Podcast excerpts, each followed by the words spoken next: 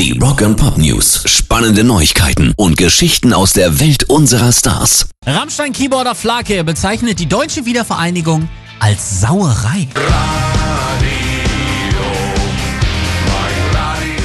Klingt jetzt erstmal krass, der Gedanke dahinter ist aber durchaus nachvollziehbar.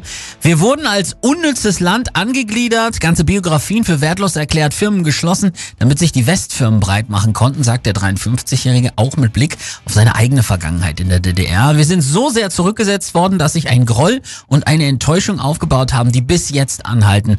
Im Großen und Ganzen war die Wiedervereinigung in dieser Form eine Sauerei. Kann man so sehen.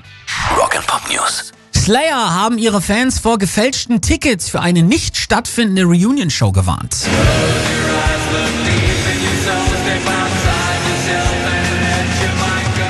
Entsprechende Eintrittskarten waren auf der zwielichtigen Zweitverkaufsplattform Viagogo angeboten worden für eine Reunion-Show beim Sweden Rock Festival im Juni. Die Thrash-Metaler reagierten auf Twitter, Käufer aufgepasst, das ist eine Wiederverkaufsseite mit falschen Informationen. Slayer werden dort nicht auftreten. Klar, denn erst vergangenen Dezember hatten die Kalifornier in den Vereinigten Staaten ihre allerletzte Show gespielt. Also aufpassen bei Viagogo. Pairs Rock and Pop News.